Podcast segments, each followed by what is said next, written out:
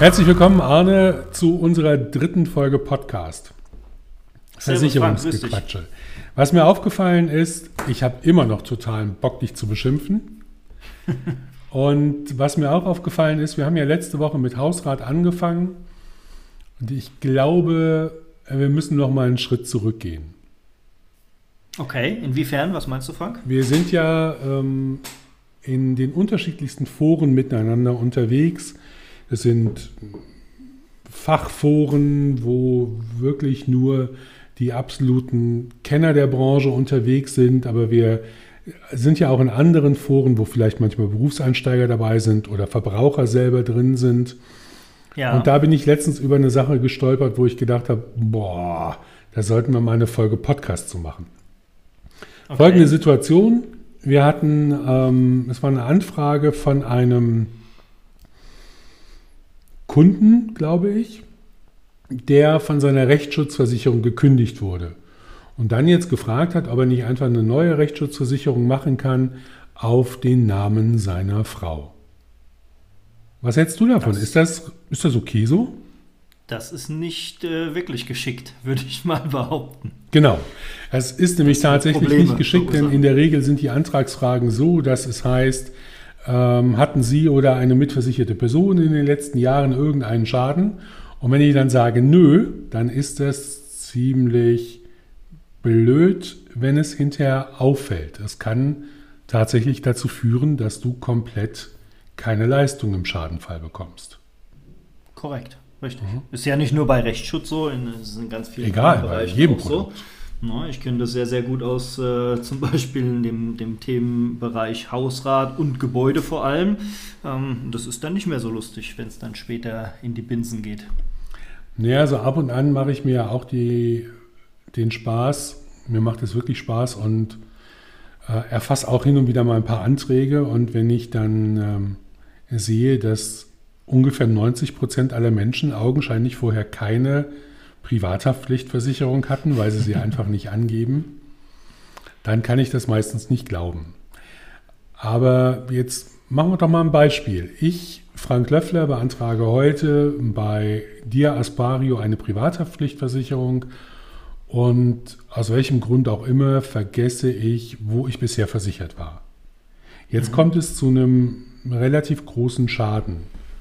Und ähm, ich fülle eine Schadenmeldung aus. Aus der Schadenmeldung geht hervor, auch das ist ja tatsächlich Praxis, dass ich dann doch eine Vorversicherung hatte.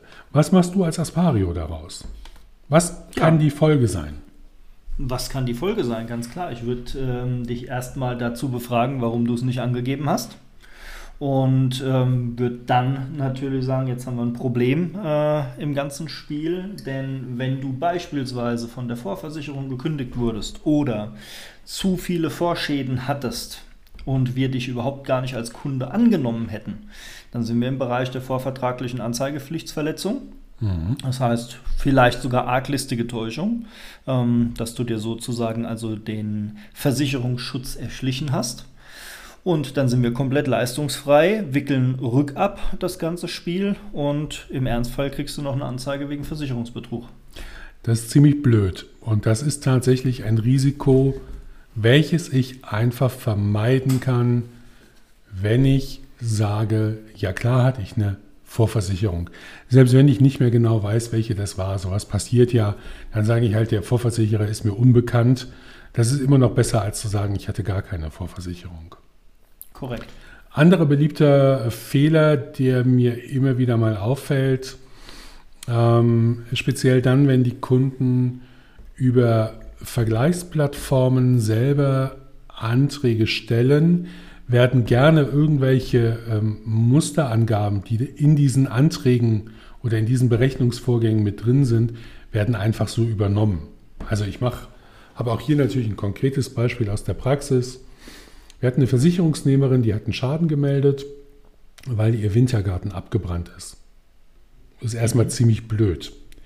Dann ähm, schickt man bei einem Feuerschaden immer einen Gutachter hin das Gutachten kam zurück und führte dann tatsächlich dazu, dass wir nicht geleistet haben. Warum nicht? Was ist passiert? In den Anträgen oder in diesen Berechnungsvorgaben wird meistens ein, ähm, wird meistens ein, ein, ein Gebäudealter 1980 vorgegeben. Korrekt, genau. Ebenso wie beispielsweise 120 Quadratmeter ja. Wohnfläche als Standard und so ein Kram. Und das hat die Kundin damals stehen lassen, aus welchem Grund auch immer. Oh. Und ihr Haus war laut Gutachter tatsächlich Baujahr 1935. Zum einen ist die 1980 oder das Gebäudealter ja eine Grundlage für die Tarifierung. Zum anderen hätten wir das Gebäude in dem Alter gar nicht zeichnen dürfen. Sagt der Rückversicherer, so alte Objekte wollen wir nicht versichern, aus den verschiedensten Gründen, ist nachvollziehbar. Problem war, die Kundin hat den Antrag so gestellt, der Antrag wird ihr per E-Mail zugeschickt, da steht das Gebäudealter nochmal drin, die kriegt eine Police, in der Police steht das Gebäudealter. Und am Ende des Tages mussten wir den Schaden leider ablehnen, haben auch den Vertrag rückabgewickelt wegen der vorvertraglichen Anzeigepflichtverletzung, weil das Haus einfach viel, viel älter war als angegeben. Was lernen wir daraus? Aufpassen und möglichst nicht alles alleine machen, sondern mhm. wie in der letzten Folge schon empfohlen, man sollte sich möglichst einen unabhängigen freien Berater suchen, der die Auswahl am Markt hat. Und dann ist es nämlich auch ein Stück weit seine Haftung hinterher, genau diese ganzen Parameter korrekt abzufragen. Ja, und selbst wenn ich selber mache, dreimal drüber gucken, welche Angaben da vorgegeben sind, vorbelegt sind. Niemals an den Angaben schrauben, um den Beitrag zu reduzieren. Das ist nämlich ziemlich blöd. Richtig, das wäre auch wieder Betrug. Ja, du musst mir später mal sagen, was da für eine Postkarte hinter dir hängt äh, und was da für ein Datum dahinter steht, welches ja. du dir safen sollst. Ein ähm, sehr gutes. ah ja, du heiratest. Nein, nicht ja, ganz. Das kann ich mir auch nicht vorstellen, dass jemand einen Pflegefall heiratet. Aber gut. ähm, Spaß beiseite. Also auch das ist ein, ein, ganz wichtiger Punkt. Gebt korrekte Angaben an, wenn ihr es selber macht und auch wenn ihr es nicht selber macht. Eine Quadratmeterzahl, also eine Gebäude- oder Wohnungsgröße zu reduzieren, nur um einen günstigeren Beitrag rauszukriegen, ist toll im ersten Moment, ist ziemlich blöd, wenn ihr einen Großschaden habt und es fällt auf. Also Korrekt. du kannst da ganz schnell auf 20, 30, 100, 200, 300.000 Euro sitzen bleiben. Wenn dein Haus abbrennt und es war nicht richtig versichert, weil du selber etwas falsch gemacht hast, dann hast du ernste ja. Probleme. Definitiv. Mhm. Also das sollte man generell tunlichst vermeiden, wie überall natürlich im Leben. Ja, meistens kommt eine Schummelei dann hinterher doch raus. Ja, klar. Wie siehst du das in dem Schaden? Da kann man doch ruhig mal irgendwas schöner darstellen, als es ist, oder? man kann es tun. Das Problem ist auch hier wieder, man sollte es nicht. Fällt es nämlich auf, gibt es in der Regel ordentlich Probleme damit. Ja? Bis hin im schlimmsten Fall zur Versagung der Leistung. Ist blöd. Ja. Das heißt also, wenn mein Handy runterfällt, mir selber, und ich frage dich, ob du nicht eine Haftpflichtversicherung hast, und du sagst, klar, habe ich eine Haftpflichtversicherung, komm, ich melde den Schaden gerade. Äh, was kann tatsächlich die Folge sein? Also jetzt mal im Ernst, dass das scheiße ist, wissen wir beide. Aber was ist die Folge? Naja, im, im Ernstfall äh, kriegen wir beide richtig auf den Deckel. Ja? Weil das eine ist mal aus deiner äh, Sichtweise Anstiftung zum Versicherungsbetrug. Mhm. Ich be, sind wir mal offen, ich bescheiße meinen Versicherer in dem Moment für einen Schaden, den ich so ja gar nicht verursacht habe. Das heißt, der muss äh, in die Leistungspflicht eintreten, obwohl es gar nicht notwendig gewesen wäre. Ähm, es entstehen massiv Kosten für die gesamte Versichertengemeinschaft. Ja. Zur Folge, die Beiträge werden zwangsläufig teurer mhm. in den Tarifen, was wieder zu Lasten aller Versicherten geht. Also es ist keine äh, feine englische Art sozusagen. Ja. Äh, Im schlimmsten Fall werde ich natürlich in meinem Vertrag gekündigt, kriege eine Anzeige, im blödesten Falle wegen Versicherungsbetrug und das nur um dir einen Gefallen zu tun, damit vielleicht dein Handy-Display bezahlt wird. Ja, mein Handy-Display ist super, ich liebe das. Das ist ja. mir schon wichtig.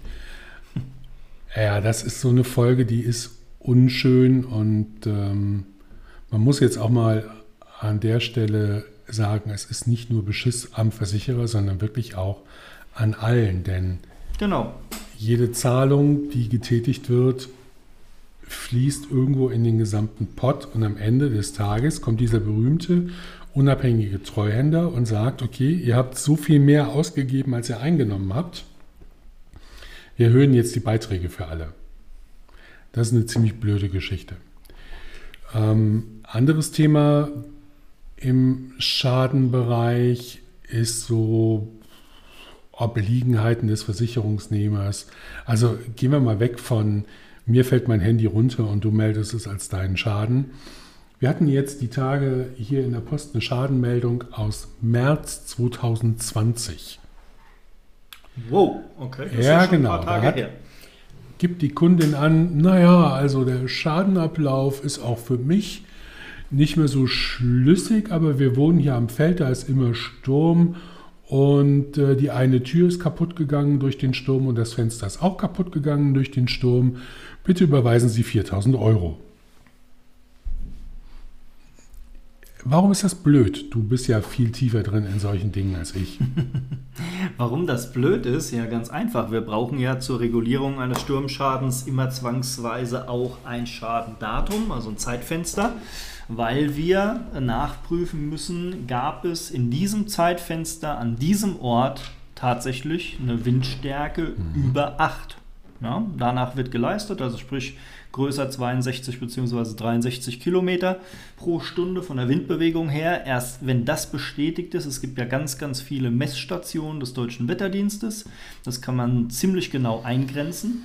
Und ähm, wenn dabei aber bei der Abfrage rauskommt, dass es sozusagen windstill war, dann hätten wir ein Problem. Dann müssten wir nämlich den Leistungsantrag ablehnen, na, den Schadenfall, und der Kunde bleibt hier auf seinem Schaden sitzen. Und womit? Mit Recht. Jetzt muss man Korrekt. sagen, das größere Problem in diesem Vorgang ist tatsächlich, dass ähm, eine Meldung zehn Monate nach Schadenereignis einfach. Das hat nichts mehr mit unverzüglich zu tun. Hat nichts mehr mit unverzüglich zu tun, genau. Korrekt. Denn auch das ist ja eine Obliegenheit des Versicherungsnehmers und auch eine, die absolut für jeden nachvollziehbar sein sollte.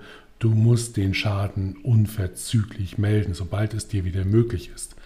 Genau. Wenn, ähm, Oder sobald du Kenntnis davon erlangt genau, hast. Ne? Genau. Ja, sobald es in irgendeiner Art und Weise möglich ist. Wenn du sechs Monate im Urlaub bist und du kommst nach Hause und die Wasserleitung ist zwischenzeitlich geplatzt, klar, meldest du den Schaden dann erst nach sechs Monaten, also nach mhm. deiner Rückkehr, ähm, aber unverzüglich nach Kenntnisnahme. Wichtig genau. ist auch immer, gerade wenn es um Diebstahl, um Einbruch, um viele andere Belange geht, geh zur Polizei, mach eine Anzeige, lass das Ding polizeilich aufnehmen, damit die Grundlage auch für die Regulierung gegeben ist. Je vollständiger die Unterlagen, desto sicherer ist es auch, die Leistung zu erhalten. Absolut. Absolut. Und so schneller erhältst du sie vor allem auch, weil nicht äh, ständig Nachfragen gestellt werden müssen. Ja. Das verzögert ja die Bearbeitung ungemein. Ähm, und das ist auch nicht im Interesse des Versicherungsnehmers selbst. Ja, er möchte ja auch seinen Schaden schnellstmöglich bezahlt bekommen. Insbesondere wenn er schon vielleicht Firmen dann auch beauftragt hatte. Die wollen ihre Rechnung auch erstattet bekommen. Klar. Er muss in Vorleistung treten. Muss alles nicht sein. Deswegen ähm, wird es auch bei uns irgendwann Checklisten geben. Da sind wir schon an der Ausarbeitung. Das heißt, für die Schadenfälle einfach als Hilfestellung, damit der Kunde weiß, okay, was muss ich denn beachten bei zum Beispiel einem Brandschaden, damit er schon selbst so ein bisschen abhaken kann, habe ich alles, was die Versicherung braucht. Umso schneller wird die Regulierung angestoßen. Ja. Also halten wir nochmal fest, gehen wir nochmal zurück zum Anfang. Wenn du selber dir deine Prämien berechnest, gib alles an, was war. Hattest du einen Vorschaden, von dem du weißt, und in der Regel weiß man von Vorschäden, dann gib das verdammt nochmal an. Hattest du eine Richtig. Vorversicherung, dann gib sie an. Denn alles andere führt im schlimmsten Fall dazu, dass du keine Leistung bekommst.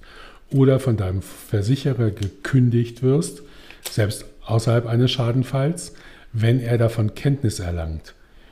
Ähm, wer einmal lügt, dem glaubt man nicht. Das ist so ein altes mhm. Sprichwort, was auch äh, eine relativ hohe Wichtigkeit in dem Bereich hat. das gegenseitige Vertrauensverhältnis ist an der Stelle einfach nicht mehr gegeben. Vor allem, ich glaube, was ganz wichtig ist, Frank, ähm, auch mit den Versicherern kann man sprechen. Also ja, selbst wenn ich mal den blöden Umstand hatte, dass ich zwei Schadenfälle in der Vergangenheit verursacht habe, ähm, werde gekündigt. Ähm, es gibt immer Mittel und Wege, wie man eventuell doch bei dem einen oder anderen Versicherer die Zeichnung bekommt. Klar. Man muss wie im richtigen Leben einfach nur miteinander sprechen. Ähm, nur ja, etwas verschweigen oder gar lügen ist mit Sicherheit nicht der richtige Weg, weil das fliegt in der Regel immer auf. Absolut, ja. das ist ziemlich blöd und das Miteinander reden ist das Entscheidende. Natürlich findest du auch bei uns, ich kann es ja immer nur für uns sagen, für dein Gebäude eine Versicherungslösung, selbst wenn du zwei Leitungswasserschäden hattest.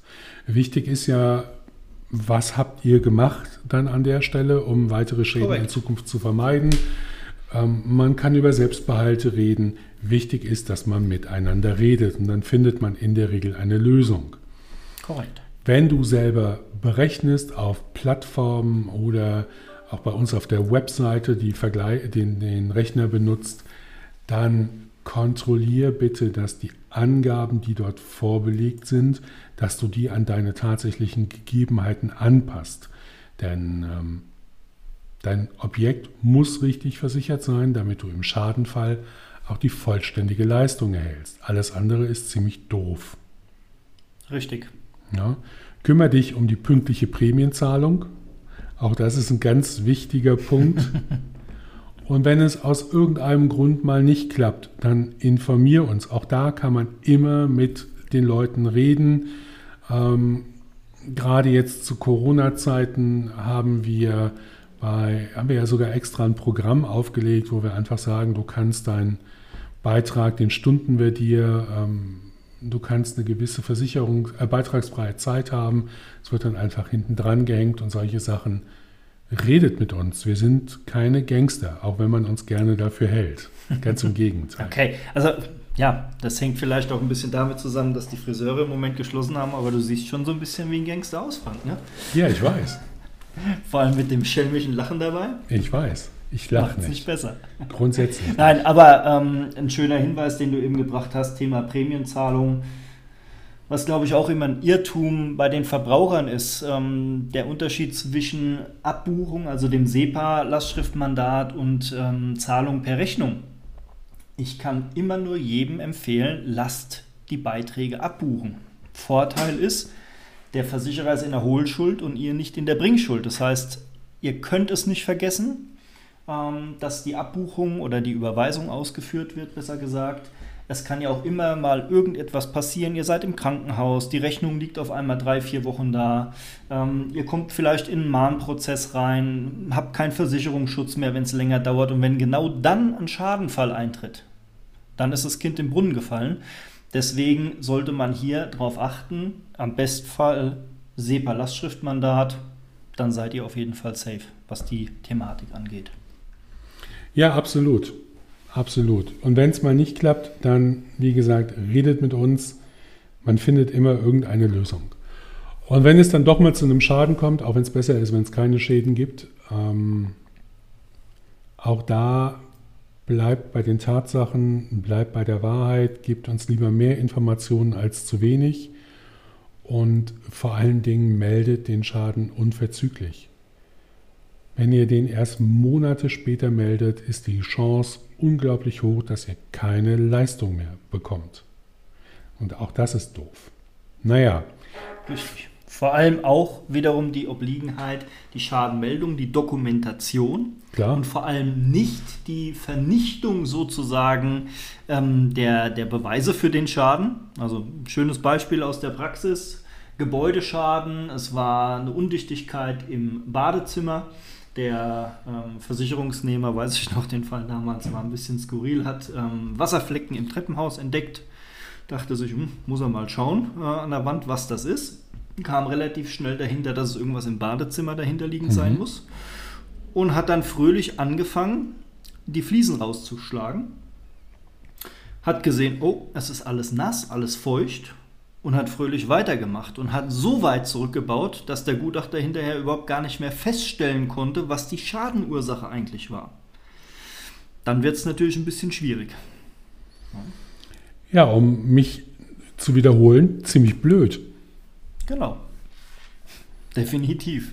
Ziemlich ja. blöd. Lieber, lieber äh, beim Versicherer anrufen, ihn über den Schadenfall in Kenntnis setzen und dann kriegt der Kunde vom Versicherer genaue Instruktionen, okay, was ist zu machen, was ist im Rahmen der Schadenminderungspflicht zulässig, äh, genau. was soll er bitte nicht tun äh, und alles andere wird dann auch sicher geregelt.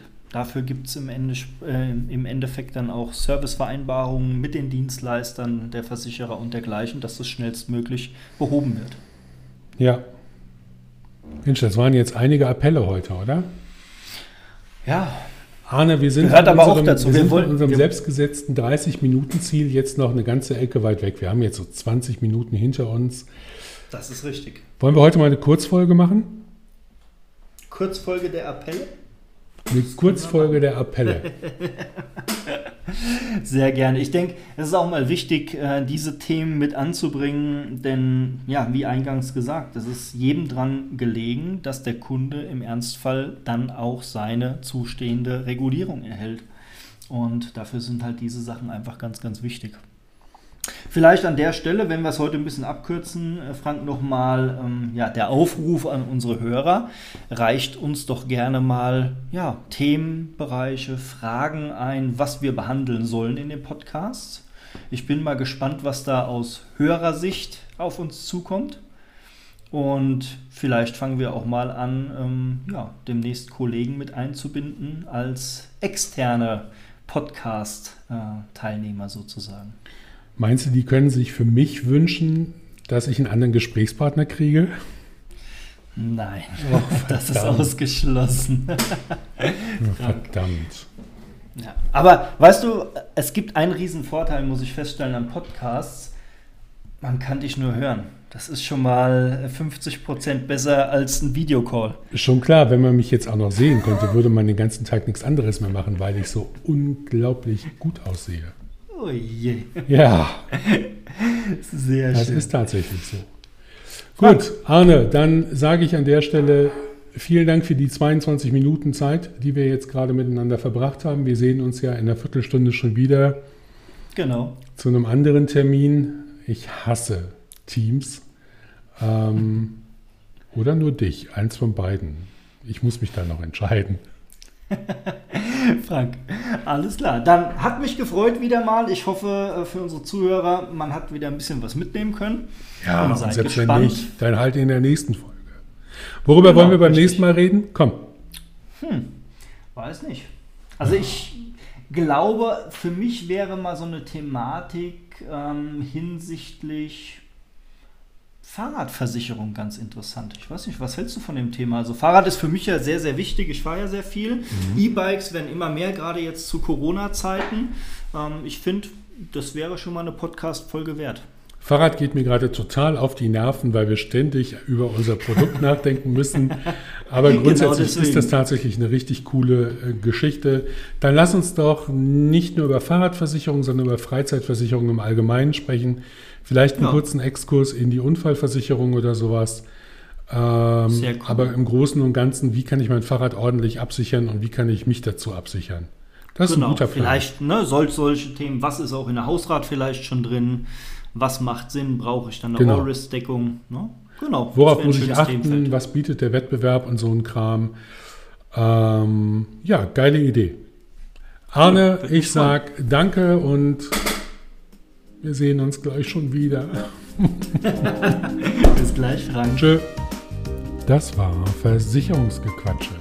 Dieser launige Austausch zum Thema Versicherung wurde euch präsentiert von Aspario, dem Anbieter von richtig guten Versicherungen. www.aspario.de